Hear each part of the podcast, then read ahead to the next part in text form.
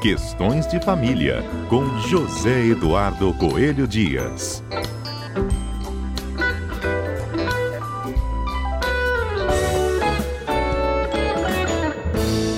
José Eduardo Coelho Dias, ao vivo conosco. Bem, a gente está falando tanto né, dessa reta final do ano, Natal, Ano Novo, e com a sua ajuda a gente gostaria de entender mais sobre a questão que gira em torno da guarda das crianças, né, dos filhos de casais divorciados uhum. nesta época. Natal e Ano Novo, dois grandes feriados, inclusive, motivam essa discussão. Para a gente entender mais sobre posicionamento dos pais, né, e como respeitar também, né, esse espaço das crianças nesta época, Edu. O que, que a gente tem que ter em mente? É, é uma época complicada, tá, Fábio? Essa época as pessoas ficam com a sensibilidade um pouco mais exacerbada, ficam também um pouco mais desgastadas, porque o ano já está acabando, a perspectiva de um descanso e tudo, isso tudo acirra uma certa animosidade. Agora tem que se entender, a gente tem que falar isso, não é agora, sabe, Fábio? Hum. Os pais têm que ter a consciência de que tem que saber que é assim que funciona lá quando fazem o seu divórcio, quando fazem o seu acordo de, de guarda e convivência com os filhos, para que não deixe para este momento o improviso, para que não deixe a coisa mal amarrada para este momento, exatamente por conta desse estado de, de espírito, estado psicológico que a gente acaba uh, ficando né, nesse momento.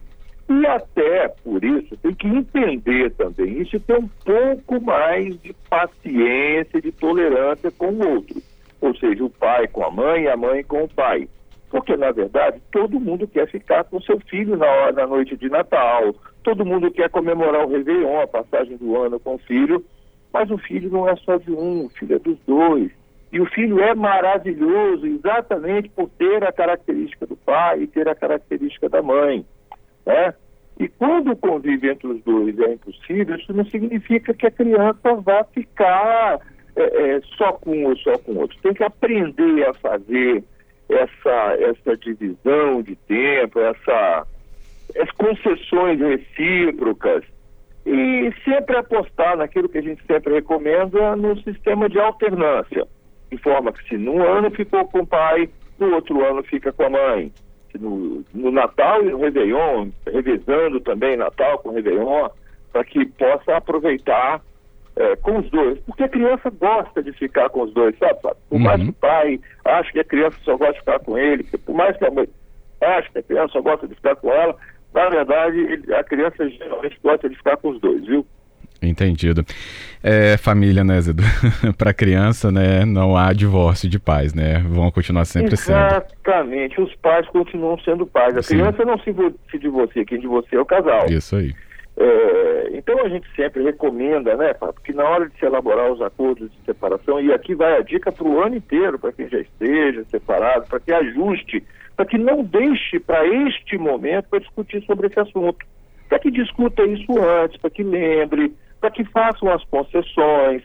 É, é, e agora, se por acaso deu alguma coisa que não ficou bem entendida, que tenha calma, que não tente impor a sua vontade para o outro, porque isso acaba sendo ruim para a criança. É, não é bom para a criança ir para uma festinha de Natal arrancada dos braços de quem quer que seja.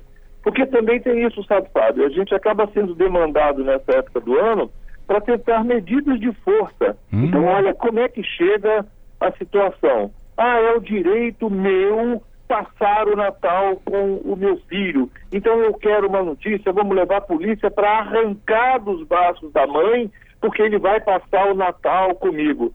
Você já parou para pensar no que você está fazendo?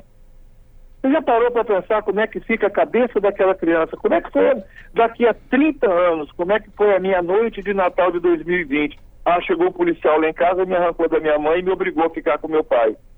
Você percebe como é que as coisas podem é, é, é não funcionar adequadamente? Uhum. Se tiver que fazer alguma medida contra o outro, se achar que, por exemplo, a negativa do outro é injusta, que se discuta mais tarde, no decorrer do ano, é, se houve um ato de alienação parental ou alguma coisa nesse sentido.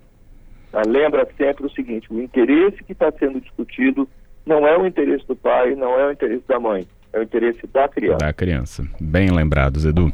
Bem, é, há uma questão que a gente poderia até ajudar o nosso ouvinte a entender também, porque a gente ouve sempre falar, né? A guarda compartilhada, a guarda compartilhada, mas também existe a alternada. Qual, é, como que ela entra nessas discussões também, a guarda alternada, Edu? Pois é, a guarda alternada ela não é bem vista no nosso ordenamento jurídico, ela não, não existe. Assim, o que existe é uma alternância no tempo de convivência da criança, tá? A guarda ela vai ser sempre compartilhada porque vai caber aos pais compartilhar as decisões que são mais benéficas para os seus filhos, hum. a escolha da escola, a escolha das companhias, enfim, aquele dia a dia da criança, isso tem que ser feito de forma compartilhada, de forma que a criança entenda que pai e mãe são relevantes na sua formação, tá? Na sua formação é, escolar, na sua formação psicológica, na sua formação social. E a alternância a gente deixa exclusivamente para o tempo de convivência. Então, é, gente recomenda que se faça isso, né? Que se alterne, por exemplo, os festejos, de forma que o, pai fique no ano e a mãe fique no outro, sempre buscar, né, negociar. E veja bem, sabe, essa alternância, é, é, quando a gente fala disso, a gente está falando de uma garantia mínima para a criança. Agora, isso pode ser negociado com os pais, porque existem famílias, por exemplo, que não, é, é não fazem questão do, do, do Natal, né? Vamos imaginar, para quem não é cristão, o Natal não significa a uhum. mesma coisa que significa para quem é cristão. Bem lembrado. Né? Então, pode ser que o, o Réveillon ou uma data, uma outra data comemorativa, vamos dar exemplo dos nossos amigos judeus, por exemplo, que tem um calendário tanto de ano novo quanto de, de, de, de, de, de ponto religioso extremo durante o ano, diferente do nosso calendário judaico, do nosso calendário cristão, né? Vamos dizer assim. Então pode ser que para essa família aquela data seja mais importante. E aí eu posso ter também um cristão casado com um não cristão, com um judeu, por exemplo, né? E na separação que, que se combine os, os, os feriados religiosos judaicos vão ser com aquele que professa aquela fé e os, e os, e os feriados religiosos cristãos com aquele que professa aquela fé. Tudo é uma questão de se combinar e de ter em mente sempre aquilo que a gente repete. O fim da conjugalidade não significa o fim da parentalidade. Você, separado do seu marido, da sua esposa, divorciado, você vai continuar sendo pai, você vai continuar sendo mãe. E é seu dever buscar sempre aquilo que for melhor para o seu filho e compreender que nesta época do ano as crianças não estão querendo guerra.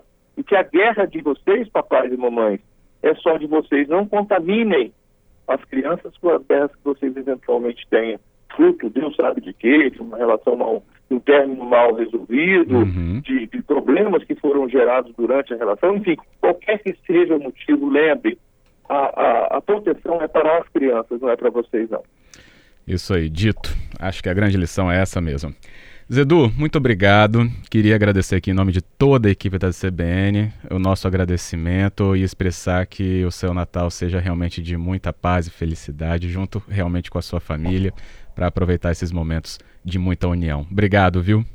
O mesmo, Fábio, eu desejo para todos vocês aí no estúdio, para toda essa turma maravilhosa aí, que sempre apoia a gente durante o ano e desejar para todas as famílias que nos escutam durante todo o ano um ótimo Natal, um excelente final de ano, mesmo que eventualmente não sejam cristãos, que se permitam contaminar por esse espírito da, da, da, do nascimento do novo, da boa nova que está chegando aí e, e, dos bons propósitos de vida. Que todos possamos passar o Natal de muita paz, de muita tranquilidade com as nossas famílias.